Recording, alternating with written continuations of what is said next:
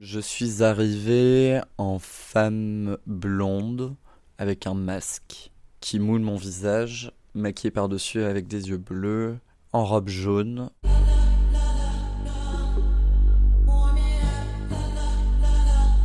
Je suis arrivé sur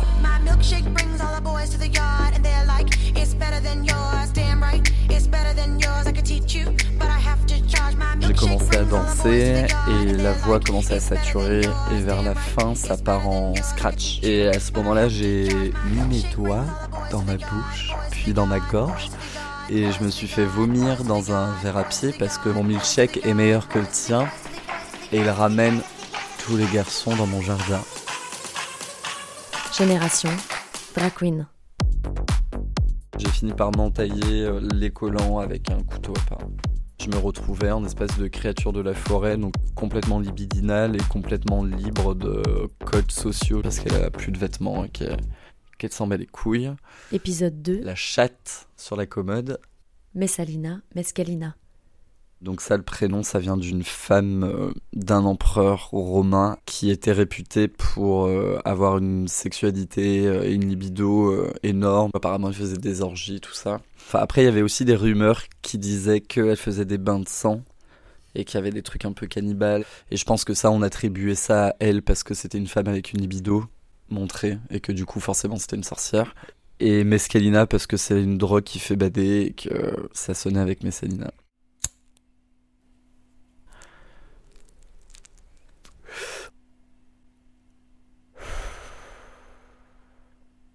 Les drag c'est la plupart du temps, euh, regardez-moi, je suis meilleur que les autres, je suis plus riche, et je suis plus, je suis plus, je suis plus. Moi, du coup, je voulais faire vraiment un personnage euh, moins, moins, moins, moins. C'est pour ça que je rigole beaucoup avec le photobombing aussi.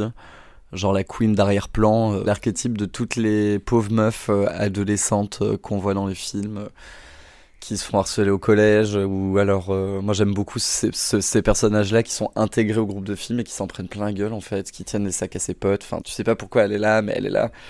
Et moi j'ai un peu été comme ça ado, je pense. Ça m'a fait rire de, de montrer une femme pas belle parce que bah aujourd'hui on peut attendre d'une femme euh, autre chose que sa beauté.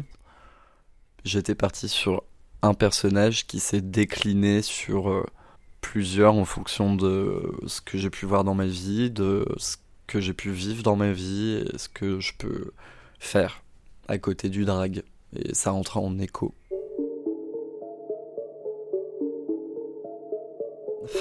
Du coup, je m'appelle Jo.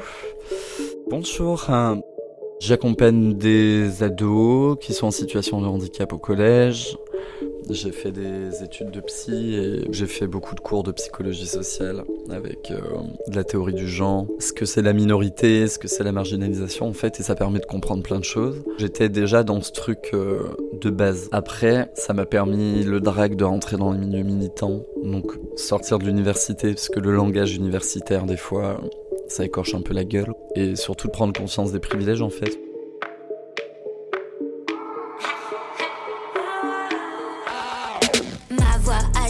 Comme un tartare T'envoies texto ringard trop tard Préféré que tu me roules belle contagieuse Plutôt que tu me pètes le cœur tronçonneuse Hmm, Ton vieux ton amical tu peux te le foutre au cul pardon T'es pas mon patron À chaque fois, ça fait rire mes potes, mais quand j'ai un personnage en tête, elle est belle.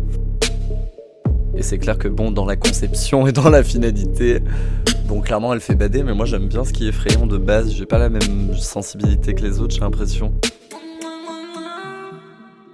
Il y a aussi ce côté euh, habituer les gens à avoir de l'horreur. Quand on est en soirée, c'est hyper euh, chiant. Euh, on est riche, c'est les paillettes, et on oublie.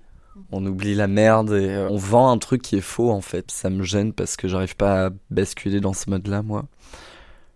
J'ai travaillé avec des personnes en situation de polyhandicap aussi. Pendant six mois, j'ai eu des patientes.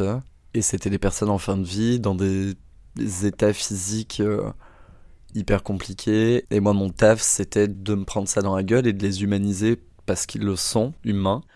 Il y a toujours cette sensation d'effroi au début et de paralysie un petit peu parce que la personne elle a de la corne sur la langue ou parce qu'elle a un œil infecté ou parce qu'elle bave quand tu lui parles et du coup il y a un côté hyper euh, statufiant.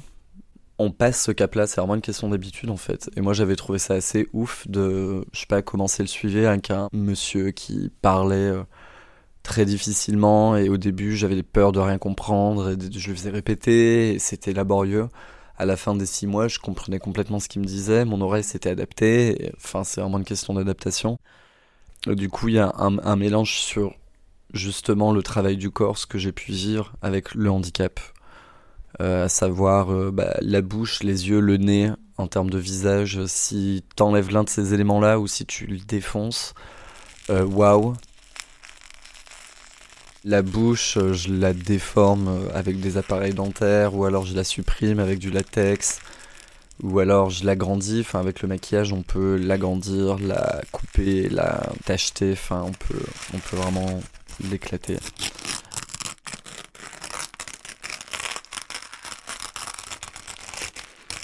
Et après, dans les performances, même dans les actes, euh, selon le format de ce que je fais, parce que si c'est dans un club, ça va plutôt être de la danse, du playback, parce que c'est efficace et que les gens attendent ça.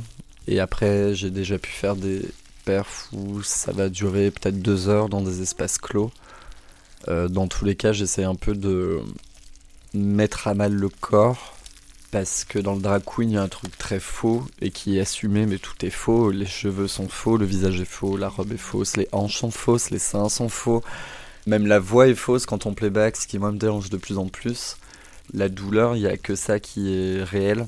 La question que moi je m'étais posée, c'était un petit peu comment les gens y réagissent face à quelqu'un qui est acté de superficiel et de complètement faux mélangé à justement une sensation physique qui est réelle et euh, avec l'empathie non négligeable. Ça peut être manger un plat de pâtes, se faire marquer au marqueur pendant 3 heures avant de se faire laver à l'éponge métallique. Je me suis assis sur des punaises avec un cul en ballon pour l'éclater. Euh, Qu'est-ce que j'ai fait d'autre? J'ai mis des pièces de monnaie dans ma bouche aussi, alors ça j'ai su que c'était pas cool du tout en fait. J'ai bien regretté pendant 3 jours quand j'avais une haleine de porte-monnaie. Je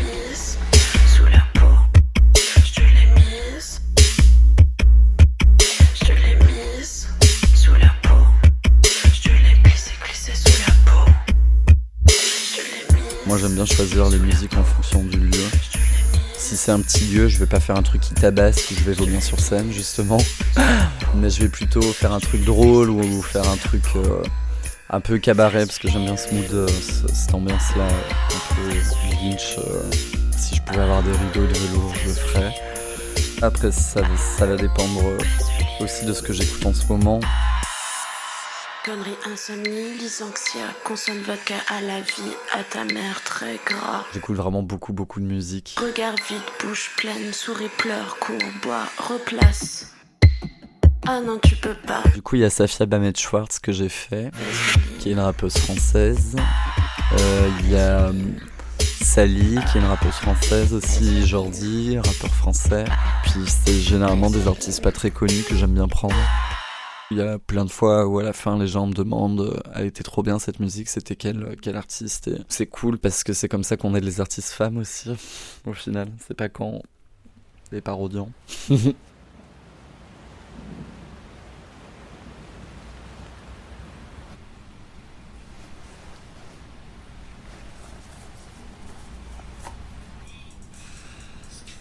Le clip vidéo, il y a un truc qui me fascine un peu et qui est hyper efficace. Enfin, moi, le montage qui est synchro avec la musique, pour moi, c'est le. Ah C'est un peu l'ASMR. Je regarde quand même pas mal de films. J'ai eu une grosse période quand j'étais ado où j'étais insomniaque et je devais voir 4 films euh, par nuit, 5 fois par semaine pendant 3 ans. Les 120 jours de Sodome à 16 ans et demi, c'était très sympa. Il y a plein de personnages qui sont inspirés, enfin Carrie, tous les Cronenberg, j'adore. Les films d'horreur italiens aussi, les films d'horreur français sont grave cool. Souvent dans les films d'horreur, il y a une double lecture féministe et ça c'est hyper intéressant. Genre Rosemary's Babies, c'est double lecture totale sur la dépossession du corps et parce que tout le monde lui donne des conseils, tout le monde lui dit quoi faire et c'est juste l'angoisse. Et les drames, les bons vieux drames, c'est un peu mon kiff. Avant la scène, c'est le flip total. Physiquement, c'est intense. Je danse beaucoup et j'ai l'impression de faire du playback avec mon corps en fait. Je répète les musiques J'essaie de travailler des mouvements. C'est quand même pas mal d'impro à chaque fois. Généralement sur scène, j'ai aucun souvenir de ce que j'ai fait parce que je suis plus là. Les fois où j'ai un masque, c'est encore pire. Je vois rien, donc c'est comme si je dansais euh, dans ma salle de bain devant personne. C'est un peu euh, le vide. Mais c'est ça que j'aime bien d'ailleurs, c'est l'oubli de soi.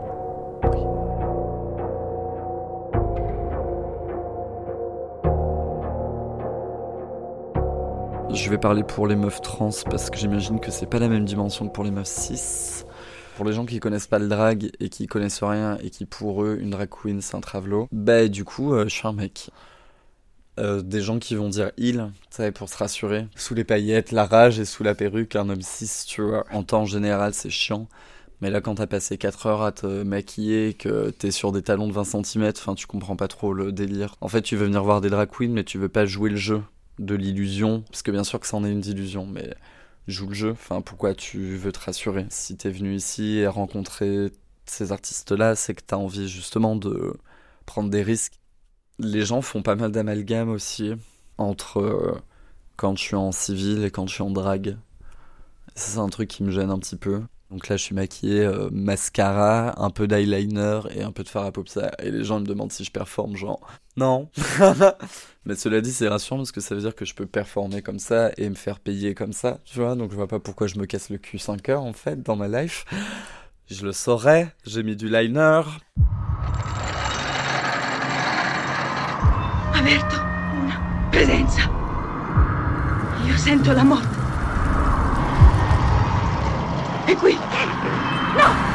Nein! Je me suis souvent pris des réflexions un peu dans ce milieu-là euh, militant. Les gens, je savais pas que j'étais trans. Et du coup, ils me parlaient un petit peu comme si j'étais pas de leur côté. Ça m'a un peu gêné. Moi, j'ai perdu quand même pas mal de privilèges depuis, donc je suis dans la merde et j'ai des sous. Euh, Enfin, je sais pas d'organisation médicale, administrative, même euh, professionnelle, familiale, qui font que j'ai besoin de ce soutien-là, de cette communauté-là, et justement, tu vois, de, de cette partie-là. Et le côté drag queen, ça peut jouer euh, en ma défaveur, en fait, parce que c'est vu comme euh, perpétuer la misogynie.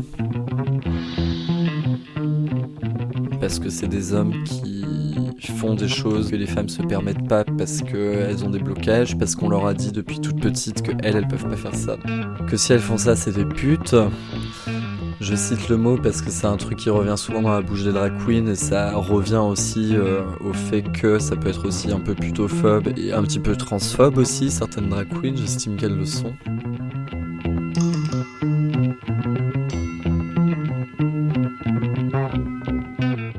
Ce que je disais sur euh, la femme belle, riche et jeune. euh, faut détruire ça justement et pas le représenter.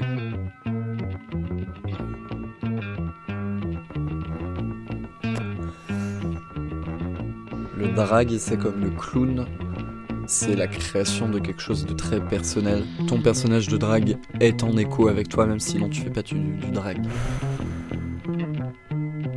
Faites le bien, conscientisez justement, pas en mode euh, je pète toutes mes barrières, je fais ce que je me permets pas.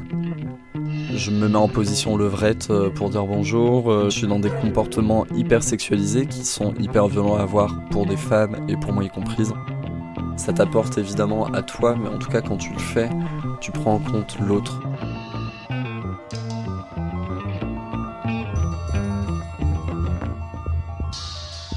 Génération Drag. Une création d'Élise Bonnard. Et c'est moi qui dis ça et qui crache au visage des gens. C'était Messalina, Donc voilà, Mescalina. on a tous nos phases aussi. hein.